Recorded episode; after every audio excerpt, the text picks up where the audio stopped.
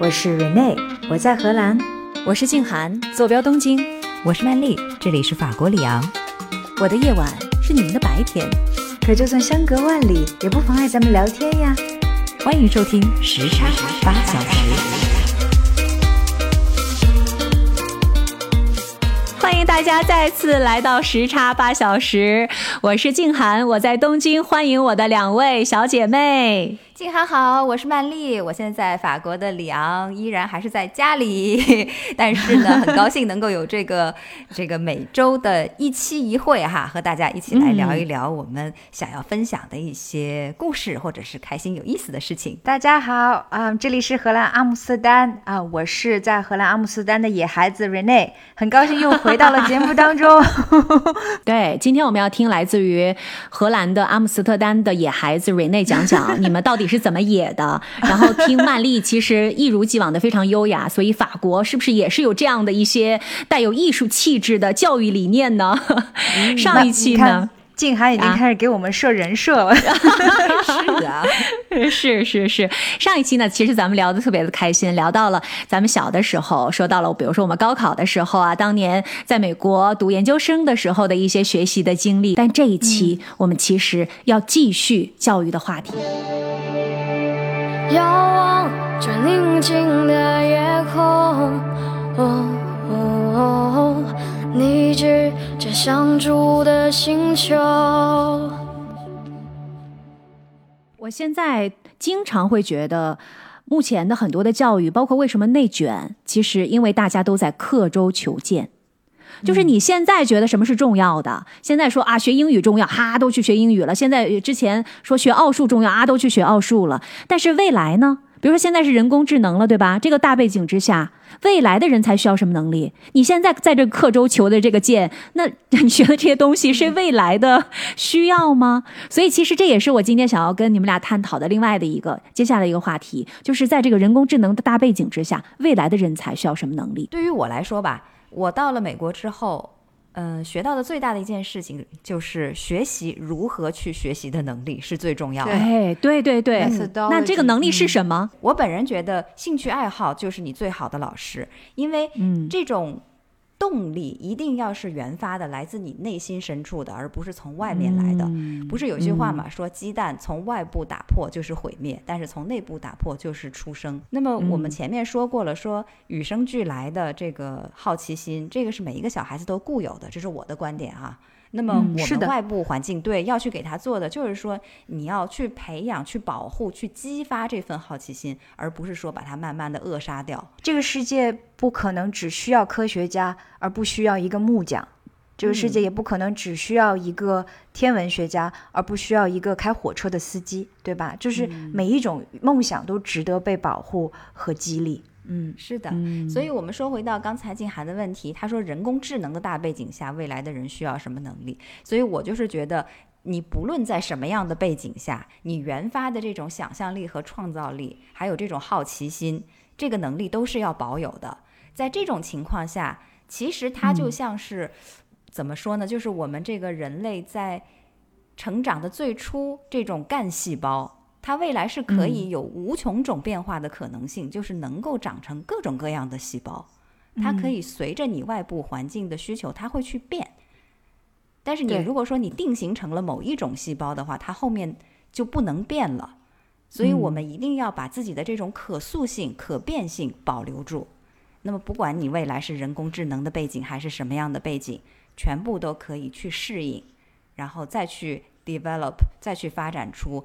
各种适合当时情形的能力来，对，因材施教，对吧？嗯，而且也是以不变应万变，哈。所以，就刚才我为什么说刻舟求剑呢？总是想着说，哎，我这个如果怎么怎么样，以后就没有。你想要当年说有有什么经济学特别火的时候，金融特别火的时候，计算机专业特别火的时候，现在又是人工智能特别火的时候，大家都是一股脑儿的，这些专业是最热门的。我特别有感触，你知道为什么吗？因为我在江西那个地方，江西的高考其实还是比较竞争激烈的，而且就是像我们那个省份。嗯，如果你想要考一所北京的大学或者上海的大学，这都是有名额的。比如说同样的分数，你你如果在上海已经可以上一本，或者说可以上复旦这样的学校了，但是你在江西可能你就连二本三本都上不了。嗯，那么对于我来说也是特别苛刻。当时我就是一门心思我要考北京外国语大学嘛，嗯啊，但是但是当时对，好像北京外国语大学给我们整个江西省只给了那么三个，还不是六个名额，就特别特别的少。而且我想，而且我这个人不是偏文科嘛，我想要考嗯纯英语专业，没有，啊，就根本不给你这个选择。就不在江西招生，对吧？对他当时当年我那年还算比较幸运，他英语系给了我们一个名额，一个名额哦，而且那这个名额就是我呀，对，哇，好厉 害！是我高考的时候是我高中三年考的最好的一次，我其实是稍微有点超常发挥，但是我高中三年我比较骄傲的就是对我除了。第一次就是跟你们说的，考到了四十多名、五十名，后面我是一次比一次好，一次比一次好，所以我到高三最后的时候，我已经是班级的前几名了吧？是这样子。哎，就这样的学习成绩，然后还特别谦虚的不让我叫他学霸，你这是什么情况啊？一般学霸都这样。所以你们很艰难的好吗？说句实话，你们俩才是真正的，你们俩才是真正的学霸。我们没说学霸大学，我们没说学霸不艰难，我们只是说是学霸。就是我不是叫夸自己是学霸，我是想说，即使在这种、这种情况下，我当时也没有选择的余地。北外告诉我说，就是我们学校今年就给你们文科就这一个名额，然后这一个名额就是进我们的英语系的英语和国际经贸双专业，就是纯英语的那个专业不让你进，就是说你要不要来，你要来你就必须得接受这个专业。否则没得谈，那我就没有办法了。我相当于被迫接受了英语和国际经贸的 双专业，其实。更好。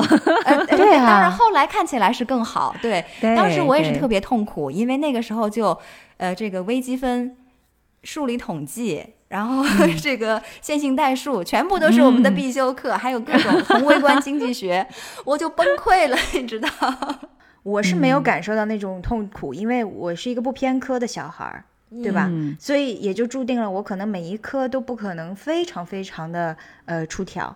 但是像曼丽这种，就是在某一些课程上面非常的优秀，然后另外一些课程就是就很薄恨得牙痒痒的，但是 对对你的你就不具备这样的选择。当年钱钟书不也这样吗？数学、数理化是考零分的，但人家就是这么一个大文豪。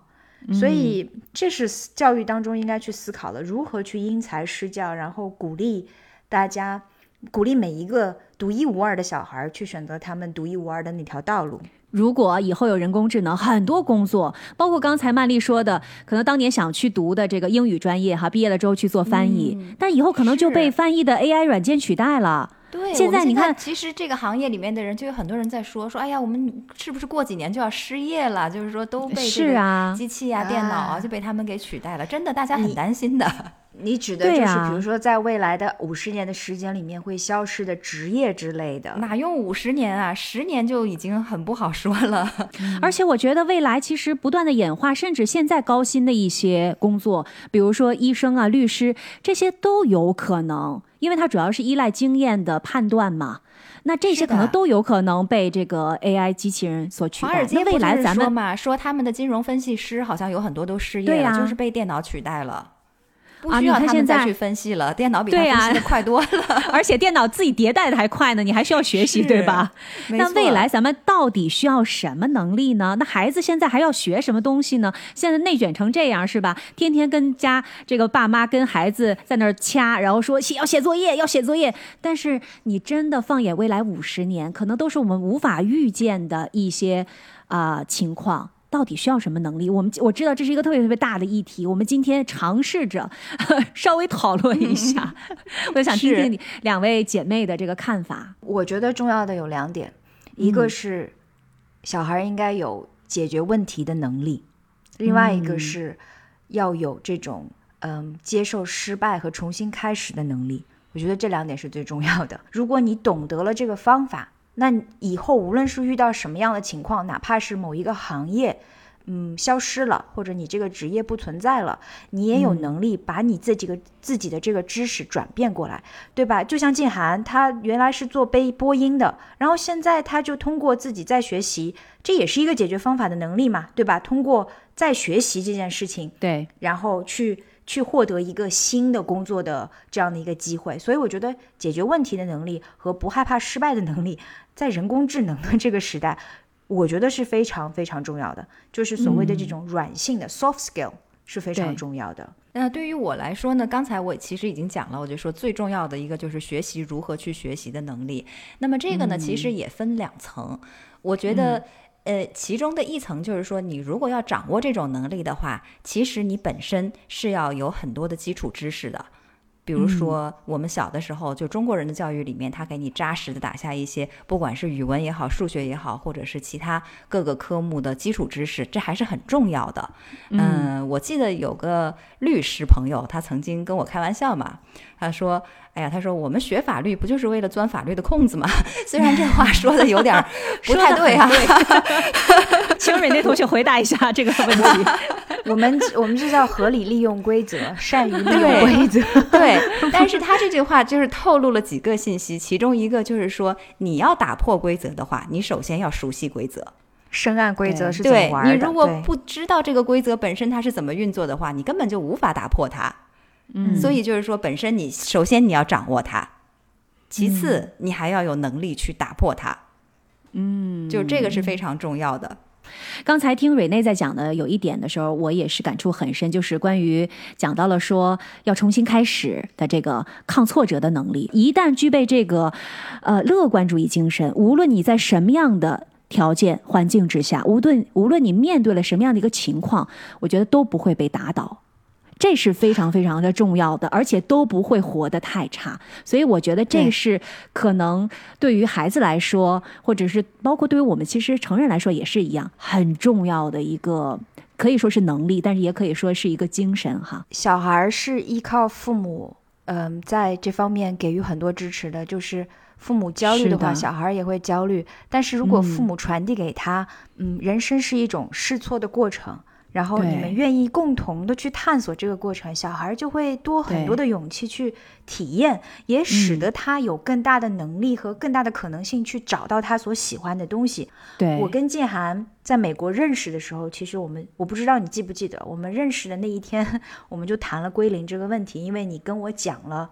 你到美国刚开始，这个要把自己原先的这种辉煌全都放下，是一个什么样的经历？印象特别深刻。我一定没有用“辉煌”的这个词，因为我从来不曾辉煌过，我的解从来，不觉得自己辉煌过。没有，就是在我看来，我当时的印象是什么？我当时的印象就是有着非常辉煌的这样的一个嗯职业发展的这样的一个嗯非常优雅的女子，然后决定放下在中国的一切，然后来来到美国重新开始，这是我当时的印象哈。是的，是的，当当时的确是。我当时可能都没有给自己这样的一个呃肯定，其实我也是放下了在中国的一切，重新开始。嗯嗯。呃这么多年感谢呀感谢给我这么大的 对，当时就认识到了我有这样的精神，而我自己却并不自知，一直觉得自己 自己灰头土脸的在美国，然后每一天都蓬头垢面的。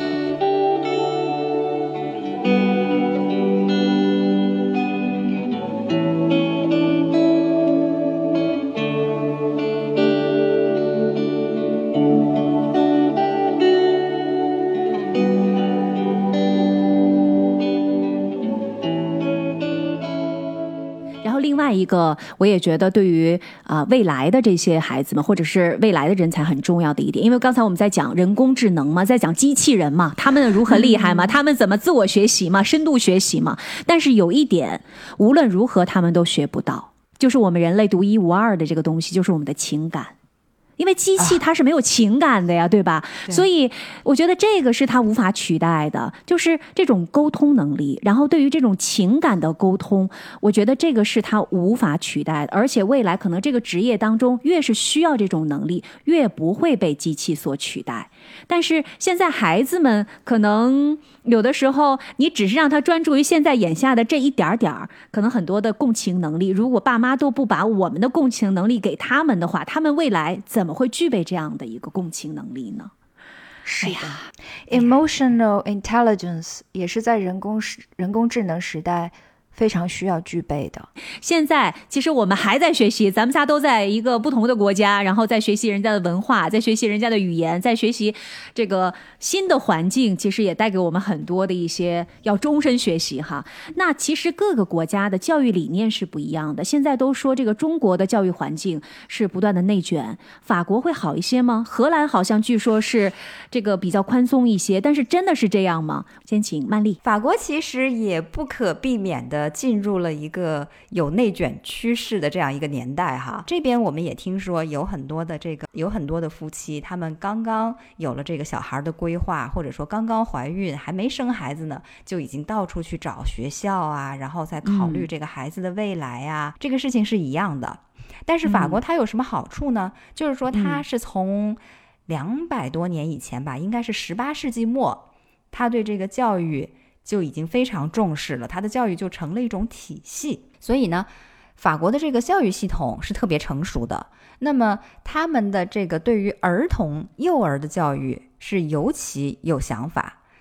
嗯，那我觉得我前面不是说了吗？说培养小孩要培养他们这种核心的能力，或者说基础的能力。那么他们在这一方面就做得特别的强。呃，我们很多人提到了法国的话，都会首先想到它的文艺、它的艺术。那么在法国的教育理念当中呢，他们不会要求小孩们一定要认识多少字，或者说是算多少数，但是博物馆绝对是一门必修课。他们就觉得幼儿园的孩子就要长在博物馆和美术馆里面。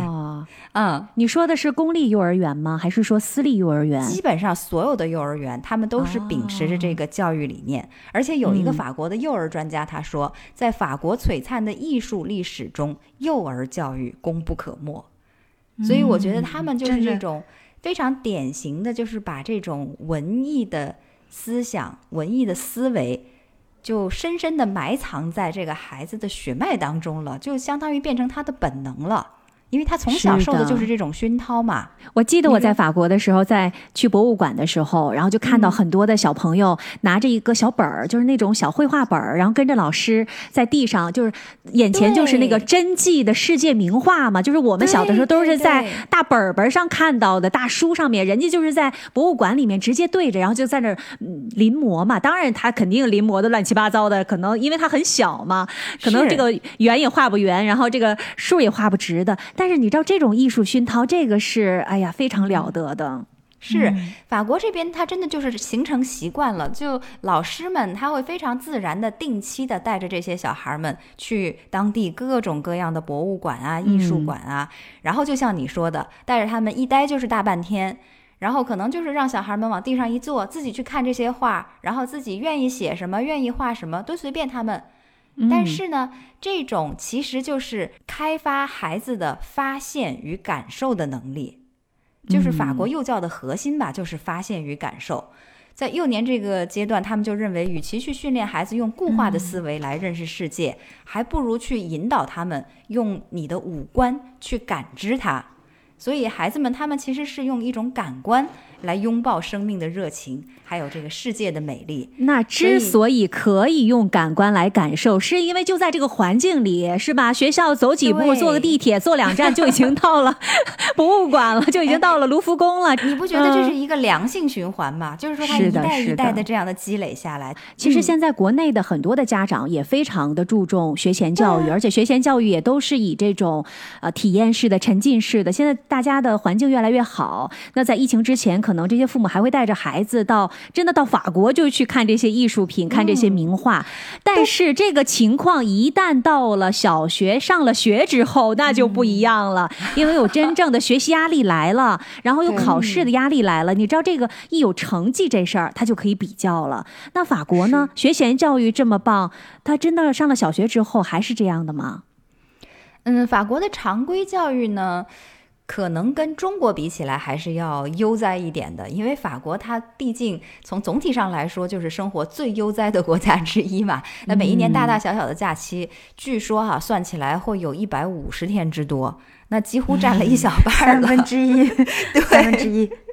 所以呢，学生们，呃，学生们他们在星期三基本上也都不用上课，这是法国的一个常规性的。啊是吗？对每个星期三一周上四天课吗？呃，算他四天半吧。星期三嗯其实上午还是要上课的，但是下午基本上就不用上课了。他们整个国家就是三十二小时工作制，全世界 开先河的地方，所以四天哦班上学也是这样的是这样子。嗯现在也不太行了。哦法国好像说他法定的工作时间，嗯，现在普遍来说是三十八到四十小时。哦，又又回去了，对对对，涨了真的涨了。嗯所以我就说嘛，我说这个内卷是全球性的，并不光是中国。嗯就像我刚才说的，假期又有那么多，对吧？嗯而且呢，他们这个星期三也基本不用上课，但是一般这个时间呢，呃，老师是会让他们，比如说去博物馆、去图书馆、嗯或者去公园等等这样的地方去进行嗯一些室外的活动。我们小的时候所谓的这个课外活动，嗯会让他们去做这些事情。那这个是学校组织的吗？还是因为你想啊，如果家长的上班的时间长，孩子的上学的时间短，就意味着其实有一大块儿的这个时间是不知道谁来管他们的。那这个要么就是学校来管他们，要么就是社会力量，也就是课外班来管他们。所以法国的也也有课外班吗？或者还是说他们其实都被外班还挺多的，啊嗯，也是各嗯种各样的课外班都有。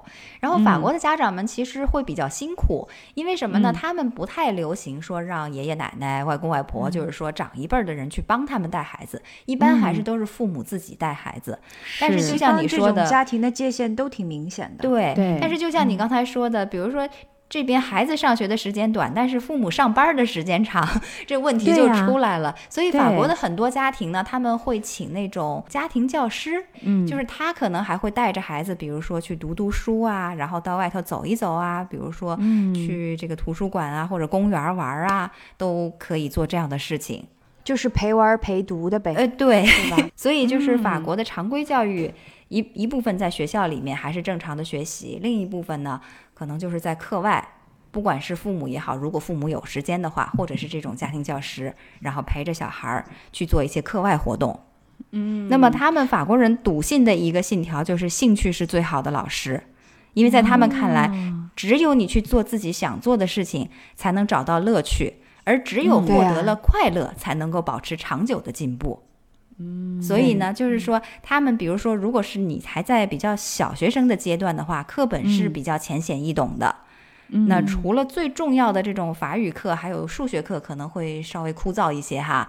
其他的呢，大部分都是一些充满趣味性的这种，比如。科学常识啦、卫生常识啦、嗯历史文化等等，就是让学生们尽量能够沉浸在一种快乐当中去学习。另外就是那些丰富多彩的课外活动还有实践。就是法国的前教育部长雅克兰曾经说过一句话，他说：“音乐之于心算，戏剧之于阅读，造型艺术之于几何，也不无受益。”所以就是说，他们认为这些东西相互之间都是相通的、相融的。这个和瑞内刚才的说法应该说是一个意思。哎呀，说的太好了。所以他刚才说的那几个相对应的是什么来着？第一个是什么和什么对？音乐之于心算，心算。啊，音乐和心算啊，和数学、对吧？音乐和数学，嗯，戏剧之于阅读，戏剧和阅读，哎，真的是这样，造型嗯、都是艺术一种表之于达，几何，因为他们都是一种空间的这种想象力嘛。对对、嗯这是教育部长说的是吗？法国的前教育部长说的，我觉得他说的特啊别妙。对，是的，那法国的这个孩子们也有高考的压力吧？法国孩子们他们考大学难吗？他们的录取率高吗？呃，考大学也有一点点困难，但是他们的难处并不在这里。法国其实是有一种比较择优的意识哈，就不管是嗯家长还是老师，他们不会去强迫学生学习，但是他是力图通过一种制度的设立，让学生自发的、主动的去向优秀靠近，尤其是到了高等教育的阶段。就比如说你说的这个考大学吧，法国也有一种这个类似于我们高考的制度，它叫做 BAC、嗯 B A C。那学生还是要通过这个考试的。你嗯通过了这个考试以后呢，你才能够去进入大学。但是这个考试好像嗯并不是特别的严格，而且法国的一些综合性大学甚至是可以免试入学，但是呢，它会采取一种逐年淘汰的筛选制度。哦所以说，你如果不努力，就意味着会被淘汰。我们中国好像管这个叫宽进严出，对不对？是，但是跟我们中国就比较相反，因为中国好像是严进宽出，但是法国这边考上大学可能意味着你更高强度的一个学习压力就开始了。嗯这是比较不。一样的，对。所以其实综合大学的教育模式其实是一个金字塔式的。哎，嗯这个也有点意思，因为这样的话，孩子们其实就会在十几岁、十八岁以后到二十岁出头的这个时间里玩命学习，也是会拼命的吸收很多的知识，对吧？因为那个其实是非常好的一个黄金时间。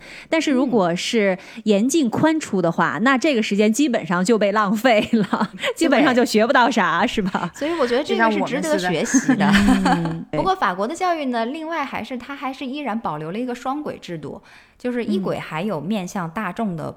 普通教育其实就类似于我们中国，除了你本科大学一本、二本，什么九八五、二幺幺这一类的，嗯你还有很多的专科学校啊，对吧？比如说技校啊什么专、技校，对对，嗯你还可以去上那一类的学校。那那一类学校可能就不是走这个系统，也不是这么的严格，就走的是你专长的一门技术。那如果要是去了这些比较专门的这个学校的话，毕业了之后的这个收入怎么样？他们会不会觉得好像哎呀有点低人一等？说哎呀我这个也没考上大学我，觉得不会，因为法国这边各个行业之间，它力求是把这个差别模糊化的，就是说不要让各个行业之间有差异。而且这边因为人工贵嘛，我记得我有一次跟你们提过，我说这边的水管工，举个例子来说，他的收入特别的高。我的这个语言老师，他周末的时候家里的水管堵了，他要请一个水管工，一个是周末，然后另外他是临时，他不是提前预约的。据说这个水管工来了，给他修了一下，他花了六七百欧元，然后人民币要要人民币要乘以八倍，那你想想看，就是五六千的人民币。然后有一次我们是家里头这个锁。出门的时候不小心把它关上了，然后钥匙插在里面的门里头、就开不开，然后就打电话叫了一个开锁的人，结果两百欧元就没有了。他来了以后是做了什么事情呢？他拿了一张拍 X 光片的那种那个薄膜纸，他就在门缝里头上下滑了几下，然后这个 门就开了，多少钱？你刚才说两百两，百欧元。嚯，这钱还是好赚的呀。所以你就可以想象一下，对还是便宜的。然后我告诉你，呃，特别有意思的是，这个钱保险费里面是 cover 的，所以就是说法国人对这个事情，你就知道他他们知道这个很贵，所以他也有这种保险。人工成本成本高的一个本质是什么？就是对于人人力劳动的一种尊重嘛。对，但我觉得这个有些有点太高了，它的难度没有那么大，不值这个价钱。对，对，但是这其实也跟供需关系有关了。就是说，你如果供不应求的话，你找不到这样的人才稀缺，那它自然就贵了。遥望着宁静的夜空，哦你是这相处的星球，嘴角才勾勒着温柔，哦带走我一抹抹哀愁。这个曼丽讲了这么多法国的教育，特别是法国教育部长的说的这个话，真是感受到了人家的这个艺术的底蕴哈，也决定了他很多的一些教育的理念也是跟艺术相关的。那荷兰的教育是什么样的呢？我是听说荷兰是很注重这个创意教育，跟创造力相关的，是这样的吗？嗯，特别注重动手能力。对的，啊，那具体来讲呢，我想我我具体来讲呢，我的感受是，嗯，荷兰教育最大的有几个特点。第一个呢，是它确实是真正的因材施教。当小孩到了学龄的时候呢，他们就会有一个常规的去测试他们的学习能力的一个测试，就智商测试，其实就是。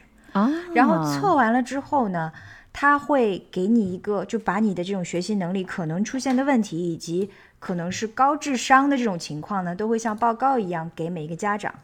所以呢，这边就有很多小孩其实是有阅读障碍的，就比如说有的小孩可能就是他看书。呃，看不进去啊，或者是写字有问题，对其实是跟他生理性的阅读障碍是有关系的。在荷兰这边呢，就会说你有 dyslexia，就是所谓的阅读障碍，就是他看字跳行，就他没有办法按照一行一行的来读。他没有办法理解那个内容，嗯，，对，我刚才想说的因材施教是什么呢？就是比如说你小孩有阅读障碍，那嗯，你在学校可能接受到的关注度跟普通的小孩就会不一样。但他并不会哦是说是歧视你，或者说你很笨，你就是不懂得学习的这个小孩是对于你这个能力的一种否定。他是学校会提供一些协助吗？帮助，对的，嗯就是会有不同的一些关注，比如说做一些练习，使得小孩儿去锻炼一些这方面的能力呀、你在考试的时候都会注明说，其实你是有阅读障碍的，或者怎么样，就是让大家知道，OK，你的这个成绩有一部分的因素可能是因为你的这个学习能力的。呃，一个一个局限性，而对于高智商的小孩儿，就是我们刚才说会做那个智商测试嘛，那做出来之后，有些小孩儿他可能这个智商水平就会高于平均值一定的维度之后，他就会标杆为这种高智商小孩儿。那么在教育的过程中呢，也会对他们有一些不同的关注度，比如会让他们做一些更难的习题呀、然后做一些可能更具有挑战性的事情。所以因材施教是一个关键字，它是对于小孩是有差别，但是又无歧视的对待。哇，荷兰的教育可以做的这么细呀、对、嗯对，所有的孩子都有这个测试吗？这是一个对呃公立学校所需要的入学之前要做的事情吗？另外的就是这边的公立跟私立的学校没有特别大的差别，不是像嗯国内这种挤破头要进到很好的公立学校，或者是嗯要有钱的家长会把小孩送到很贵的呃、那种私立学校。嗯这边连国王的小孩全都是去公立学校念书的。嗯，就是这样。但是他的公立教育已经是非常非常的平等和平均和高呃高质量的了。他的这种智商测试基本上是每一个小孩在年纪小的时候就学龄前都会去做的，而且他的这个教育还不单单只是对小孩，他甚至有课程是。给那些高智商小孩的父母开设的，就是说，如果你家里有一个小孩是高智商的，你应该怎么样去教育他？有有一些什么是需要注意的？父母太平庸了，孩子太优秀了，要给父母上上课，有是打生出来的。对，然后荷兰嗯。教育，我我我觉得印象最深的另外一点呢，就是就是纯玩儿，就是但这种玩儿不是单纯的玩儿，它是一种嗯动手能力，就是你刚才说的这种创意教育。荷兰的小孩有很强的一个。解决问题的能力，比如说 DIY 一些东西，就家里面如果一个后院要、要要造一个花园之类的，他就会就小孩儿，比如说男孩儿就会跟着爸爸一起去干，就这种很 hands on 的东西，他们会非常的注重。你说的这个动手能力的强调和培养，是指家庭教育还是学校教育？两方面都有。学校的教育是更加了，就他会让小孩去做很多那种 project。学校有一个农场，小孩就会去到农场里面去学、啊，这个植物是怎么种出来的，然后会有收成，哦 就是。你说的这是公立学校吗？这个太棒了。对公立学校，对对对，嚯你在路上有时候沿街就会看到，他就会竖个牌子，说是就是儿童农场啊、学校农场啊，嗯然后你经常就会看到小孩儿一群人就带着去耕种啊，或者是造一个小房子啊之类的，这些都会有，还会甚至嗯是养蜂蜜。就这些事儿 都很难想象，对不对？就待在荷兰这边，这是学习的一部分。嗯，他们呢，等于是学习跟嗯跟这种实践部分的比例可以说是一比一。然后另外一个一呢，就是运动。就是你看这些荷兰的小孩儿，他们从小到大基本上都会进行一些群体的运动。现在呢，嗯，比较多的，比如说男孩儿就会踢足球，然后女孩儿呢就会打曲棍球。然后曲棍球不是有那种旱地的曲棍球跟冰场的曲棍球吗？对然后荷兰的旱地曲棍球是全世界排名都很高的。还有包括自行车，就荷兰也是自行车队是非常非常强的嘛。这些都跟这些进行运动的能力都是从小培养起来的，你知道吗？就是根据联合国教科文组织的那个排名啊，荷兰的小孩是世界上最快乐的小孩儿，排名永远都是在前三的。哎呦，哦这样能不真的就是幸福简直太吗？好了。对呀、真的太羡慕了，我都想要去荷兰再当一回小孩儿。但是 你但是真是，我还以为你说你会把你儿子带到荷兰去，结果你要自己去当一回小孩儿。鸡娃不如鸡自己啊！你好意思舔着脸当成呃冒充小孩儿吗？哎，那这肯定是一个智障的，需要额外关注的。都这么大了，还要重新回到小学去，哎呦，笑死！有时候，有时候我真的嗯是觉得在荷兰看到那些小孩儿，我就想再当一回小孩儿。确实你也有这种看看感，受。你看看嘛，那人家是没有小孩儿嘛，所以自己去当小啊孩！无差别对待，曼妮，无差别对待。好好好，我的这个表达一下心情，表达一下心情，难以成型。我理解，我面对可以理解现实。。你你可以带着你的儿子一块儿来当小孩儿。我已经有很多个朋友就是说想要甩锅，把孩子扔到我这儿了。哎，那你的意思就是说，在荷兰就不太有内卷的这种这种氛围，没。有，嗯嗯，荷兰的小孩儿，我觉得在这一点上面没有太强的功利心，肯定也会有竞争力很强的那种精英。那他们呢，就是也会鸡娃，但这是个别现象。但普遍来讲呢，就是跟你刚才讲的，就是在教育致使的这种职业的这种差别上面也，也没有特别大的一个区别。不是说你读了大学就一定会，嗯，比读了大专或者技校的人会。更有社会地位，或者是更好，嗯不是这样的。这里真的是非常非常平等和平均的这一个地方，而且也会有蓝领的工人挣的薪水要比那些白领，就我们这种坐办公室的人挣的多很多的这种情况。很有意思的就是在疫情期间，其实真正工作做得很很稳定的都是这些蓝领工人，就是你刚才说的水管工啊、开锁匠啊、法国也是一样木工啊，哦，他们反而不会失业吗？没有，呃他们不但没失业，好像还这个蓬勃发展。对业务更好了。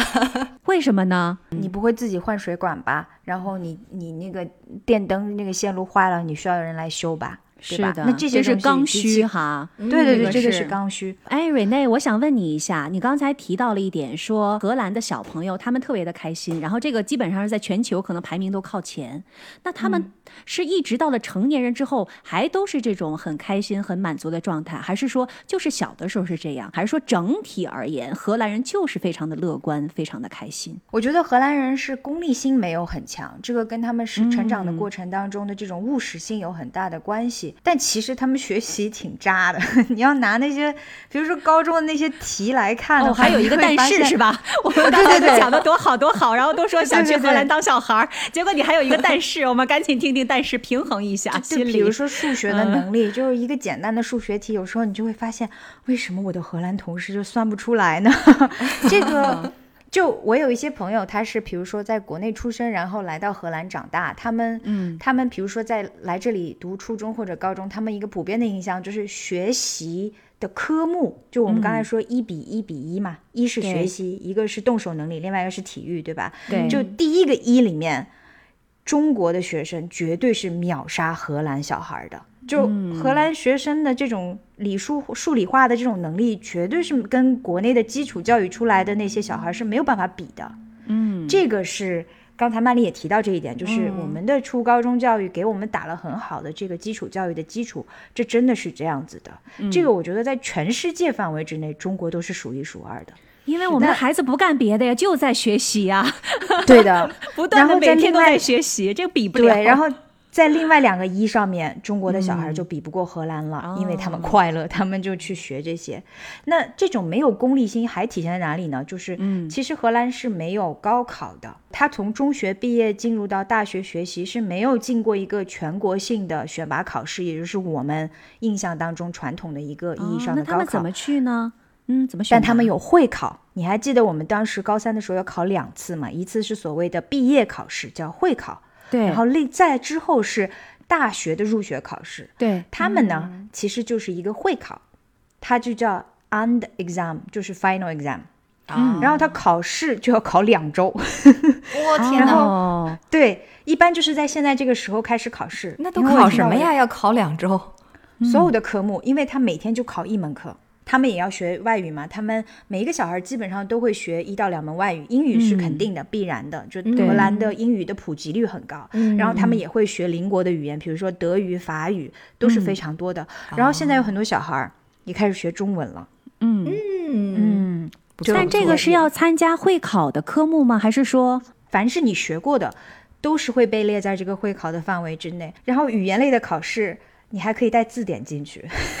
所以 这所谓的毕业考试，确实是被称为是最人性化的考试。嗯，然后每一家每户，只要家里有一个高中毕业生，你就可以看到他们，呃，家里面插了一根旗杆，考完试那天旗杆上面挂一书包，然后全村的人都知道这家有个人今天考完试了，毕业了。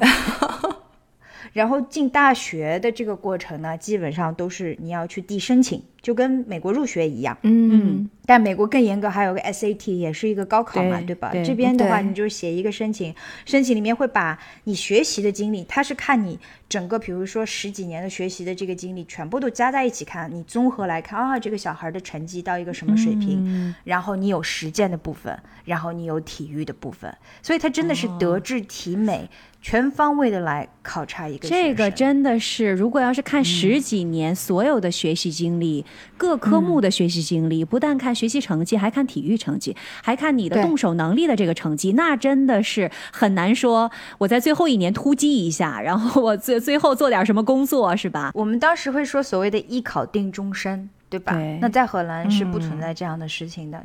然后他这边的大学呢，也跟曼丽说的一样，也是分两种，一种就是所谓的呃大学，就是那种金字塔、象牙塔，然后也有就是这种技校和大专类的，这种就是更注重于动手能力和实践性的这一类学校。嗯其实荷兰的家长不会特别的，嗯、不会特别的去注重说，哎呀，我的小孩没有进到大学，只是进了一个嗯大专，这好像是一个不是特别光荣的事情。嗯，也会有，我相信也会有的。我也有点赞同曼丽说的，这种内卷呢，确实是全球性的。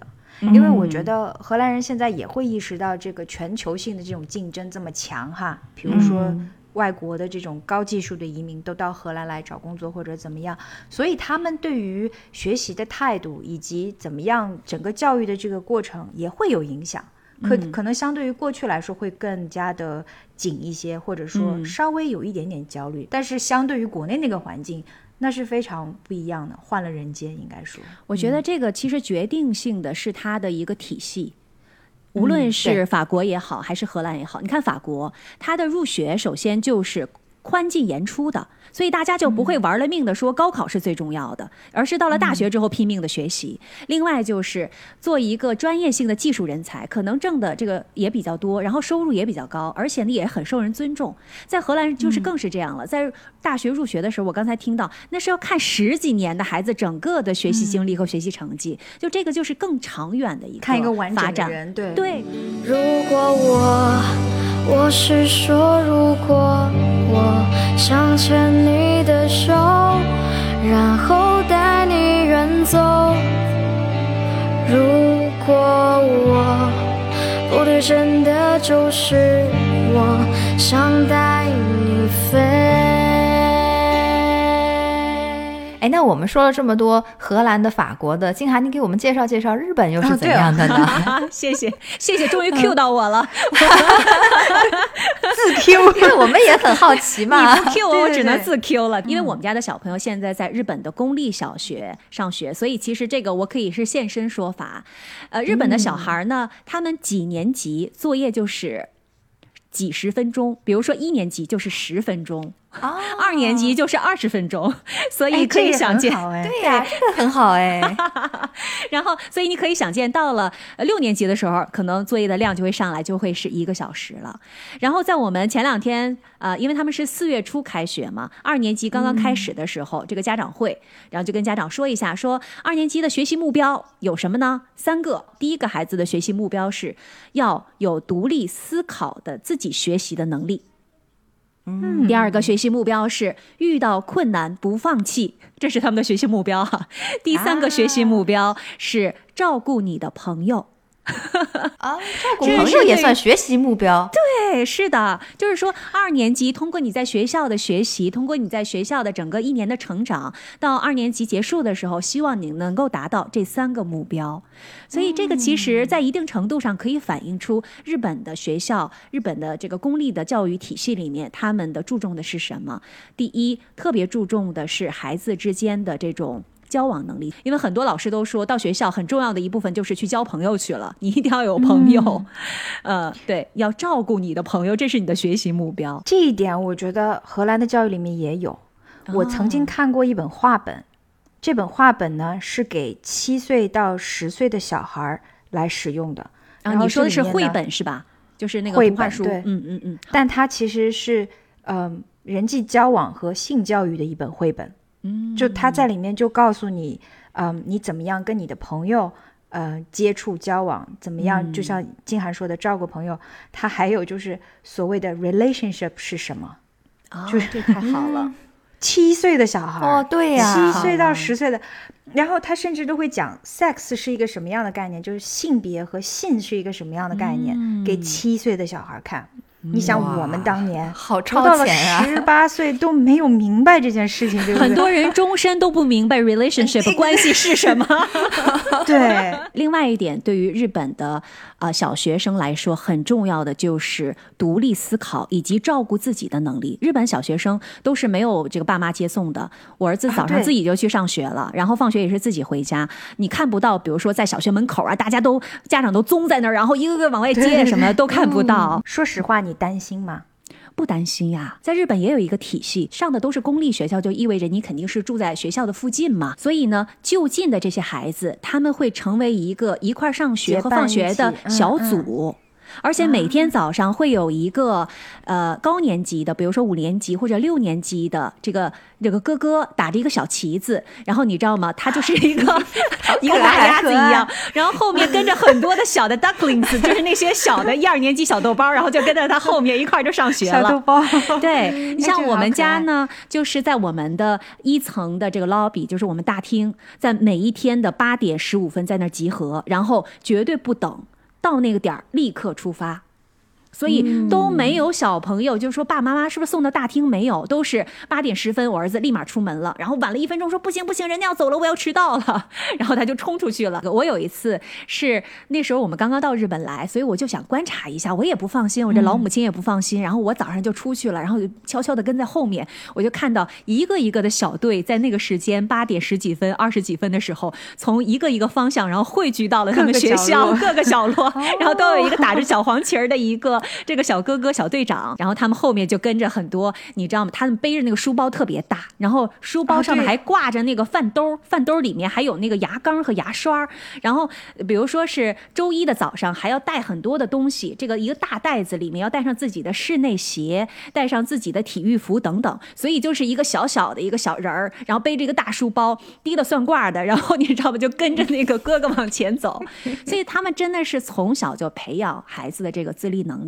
你看，我们是上公立学校，家住的很近，嗯，但是实际上很多上私立学校的那些孩子，在日本可以看到，在这个公车上或者是地铁上面，都能看到一些小孩儿从小就自己上学，然后自己坐那个地铁什么的，都没有大人跟着。然后当然这个前提也是因为日本很安全，所以嗯不会太担心，也不会出现这种呃什么拐卖拐卖儿童啊什么的这种情况，也几乎是没有。哎，你们能听到那个铃响了吗？现在，因为到六点钟的时候就响这个铃声，这个是通知小朋友们在外边玩的小朋友回家的铃声，因为他们都是在外边玩，没有爸妈管着的，所以现在晚上六点钟了，他们听到这个铃声就知道要回家了，要回家吃晚饭了，不能再晚了，因为过一会儿天就黑了。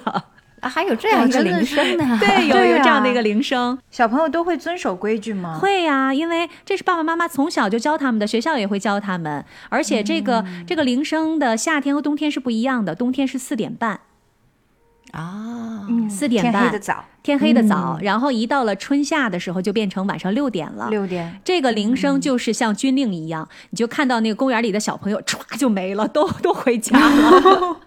因为还挺守规矩的。对，因为在日本，呃，小学生小学一年级就可以独立的出去公园玩了。然后包括刚才我说的这个独立思考的能力，还有一点是刚才瑞内提到的体育的能力，也是日本小朋友，我觉得在我这儿。呃，体验到或者观察到的，呃日本小朋友他们不一定身高是比中国小孩高，可能还看起来更同龄人更瘦小一些，但是那个爬高上梯的能力啊，我的天哪，个个都跟小猴子一样，上房揭瓦，真的，而且无论男生女生，日本女孩的那体育能力也非常强。呃，日本的妈妈都是自己带嘛，不会有老人，所以从小就把他们就扔在地上让他们爬，很小。所以日本的小孩经常是就光着脚在户外玩儿，然后在沙地里面弄得满身都是泥啊，都是脏的。到了上了学之后，他们有大量的时间都是。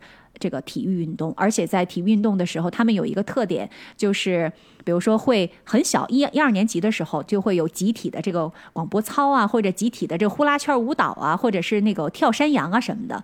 就是他们除了有个人的这种比赛跑步之外，也有集体的项目。我觉得这个可能也是日本的一个特点，就是集体性还是很重要。那个那静涵，他们小孩真的是有在大冬天穿着短的衣服，要求他们在户外训练吗？有啊这是我的印象。是是是这样因为他们的体育、上体育课的时候，体育服冬天夏天是一套，都是短袖，就是只有那一套，就是公立学校短袖短裤，短袖短裤，当然它那个材质其实是稍微厚一点的。为什么冬天大家穿着那个短袖短裤，让孩子们穿的这么少呢？有原因的，因为。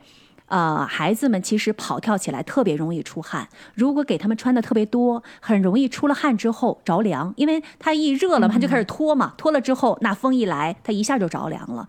所以他们其实第一是动这点，就是说动一动，对日本人来说这是意志品质的一种表现。对呀、日本孩子真的太抗冻了，还在冬天的时候，他们就进入春季了；我还在春季，他们就进入夏季了，穿的都特别少，而且像我们在国内有一种冷叫做妈妈觉得你冷，我也看到过，呃，日本的妈妈在那儿下雨天打个伞，然后慢慢的在那儿走，然后儿子在前面跑，没有伞，你知道吧？就在雨里跑，妈妈不会说快快快快给你打着，不会。我觉得，呃，日本虽然它是一个相对而言很严谨的，然后又是妈妈管的这样的一个，因为所有的这一代一代的人都是妈妈抚养起来的，但是他们绝没有溺爱，就是妈妈的温柔和溺爱。绝不是一回事儿，在日本绝对不会听到什么在外面有人在那儿大声的吼孩子、喊孩子，那孩子都闹成啥样了？妈妈就在旁边儿，哎呀，在那儿你知道吗？安慰着，或者就跪在那儿，特别安静的看着他，也不会有太多的强烈的一个情绪的反应。但是他们真的对孩子都是这种散养放养型的，我觉得甚至是给他们提供机会，让他们到泥里去滚，让他们到水里去玩儿，这个是我印象也非常非常的深的。嗯，这真的是教育的力量。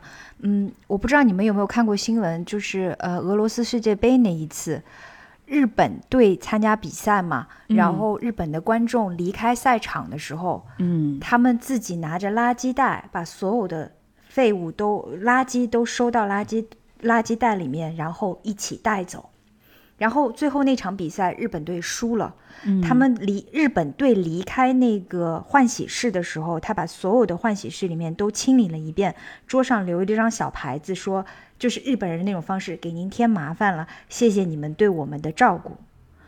这个都是从这种教育里面出来的，这个理念就是贯穿的整个人的这个生活的过程。日本孩子跟荷兰孩子有一点特别一样，就是他们觉得上学特别特别的开心。我看到过一个调查的一个数据，都是超过八成的小学生和初中生表示他们去上学非常开心。这个数据我跟你说，在我们家也是百分之百。我说为什么你每一次放学回来的时候都有点嘟着嘴呢？他说因为我上学没上够。我说你为什么那么爱上学呢？因为他日语你知道吗？还不太灵光呢，还听不不是能完全听懂的，怎么那么爱去上学？他说因为在学校，嗯，没有人说我们，然后也没有人让我们学习，我就特别开心，就很开心。然后他说上学还有手工课，还有体育课，我也很开心。呃，也没有妈妈一直让我去学习。然后我上我上 上我上那个日语课，每一天只学两个汉字，学的很少。好吧，真相就是，真的是很轻松，而且学校的老师都很温柔，小朋友们也都非常的友好。然后学校的课程也有很多动手类的一些课程。他们虽然没有像日本地小嘛，没有像荷兰一样那种大农场啊什么的，但是他们每一个小朋友在一年级的时候都有一盆自己的花，都种一个自己的郁金香。嗯，包括在一年级的时候，然后没几天就说又去带去公园玩了，因为那时候日本的疫情还没有现在这么严重，所以他们经常就利用上课的时间，老师就带他们到附近的公园里面去玩。不是说今天玩了之后回来要写一篇日记是吧？今天 要去我们要观察一种昆虫，今天我们要观察什么？没有这些要求，顶多就是捡个叶子回来做一个手工的拼贴的叶子画。而已，所以你说这样的课，这样的学校，人家孩子能不爱去上学吗？肯定喜欢上学呀，真好。都干嘛了？我要说但是了，但是日本也有课后补习班，他们的这个课外补习班叫做“熟”，就是咱们那个私塾的“熟”，就一个字儿“熟”。呃，基本上从小学可能三四年级之后就会有妈妈，比如说送孩子到私塾去学习，然后可能有一些是为了上这个私立的初中和高中就需要去。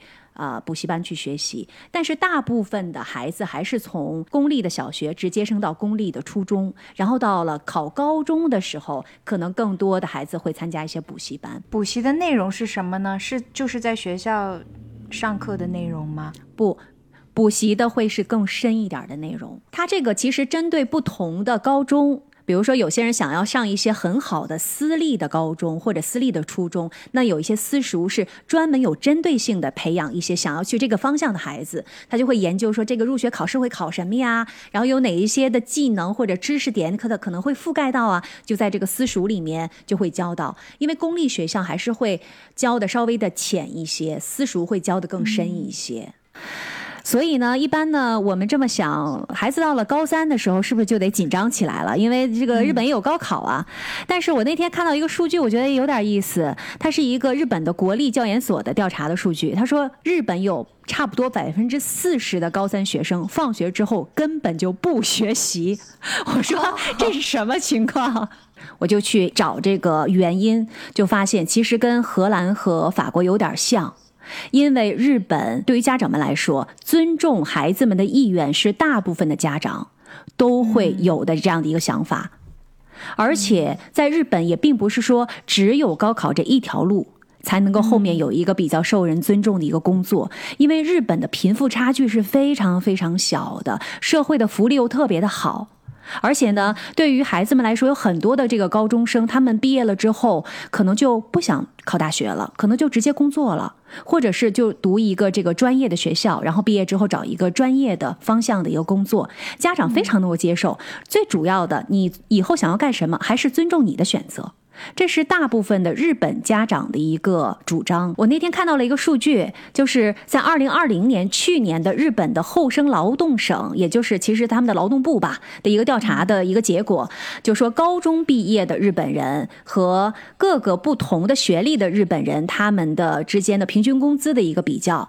这个平均工资其实很有一个这个代表性，比如说研究生毕业的平均工资只比高中学历的人的平均工资多出了十七万日元。元折合成人民币的话，差不多也就是每个月多挣那么一万块钱。但是如果你加上这个，算上这个参加工作的时间，你想，人高中毕业参加工作多少年了？你这个研究生多读了多少年呀？还有你这个教育成本啊，等等，这个算下来，其实双方的这个收入差距并不是非常大。而且日本干体力活儿。也就是刚才你们都提到的，在各自国家的这个有技术的这些人才，他们这些蓝领阶层，对日本的体力劳动者的收入，在全国来说都不算低的，而且他们的制造业甚至排到了第三名，所以这些行业都吸纳了很多的这些相对而言的低学历的劳动者，而且靠这个收入，人家这个生活也挺体面的，而且也是很受到尊重的。所以呢，其实，在日本的话，如果一个孩子他不是对学习有很大的兴趣，未来还是有很多很多的出路的。这一点呢，我觉得可能也是为什么日本的有一些父母并没有那么太去 push 孩子学习。别哭，前面一定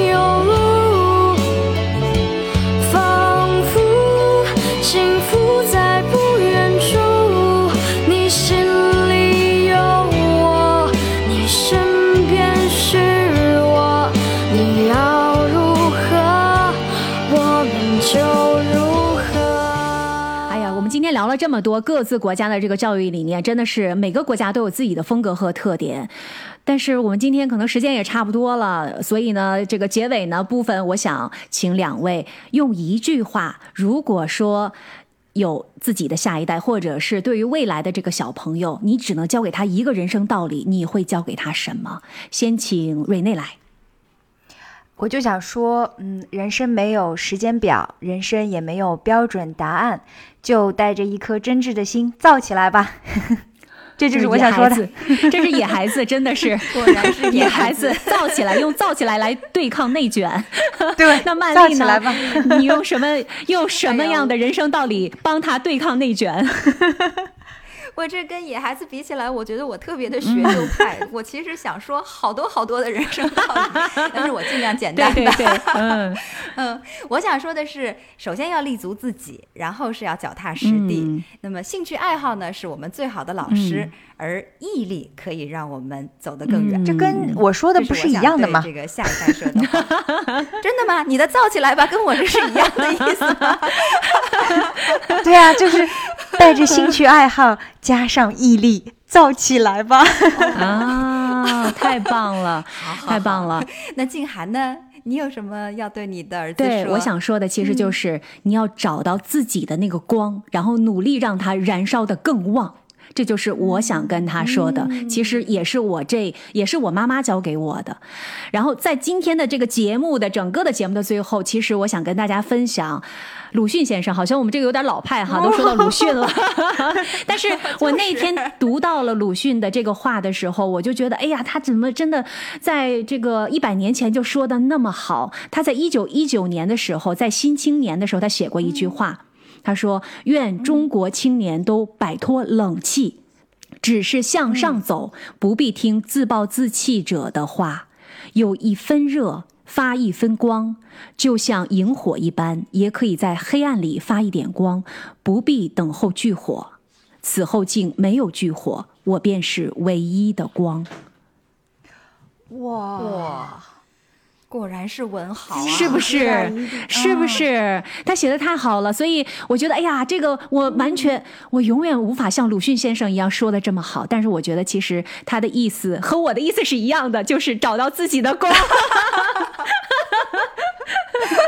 对吧？哪怕没有炬火，但是我也是那唯一的火，就找到自己的那个火光就好了。不要对标别人。我觉得有的时候内卷就是因为没有自己的坐标。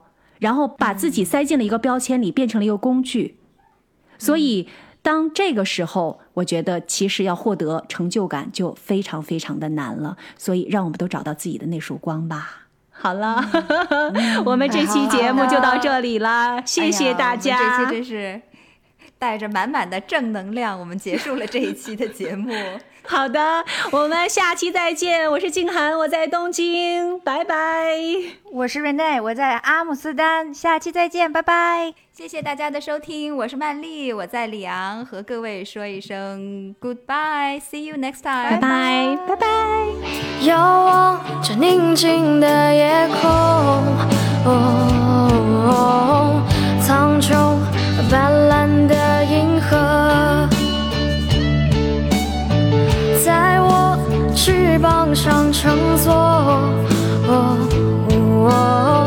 萦绕成了一首歌。如果我，我是说，如果我刹那是永恒，有你才算完整。如果我不对，真的就是我想带。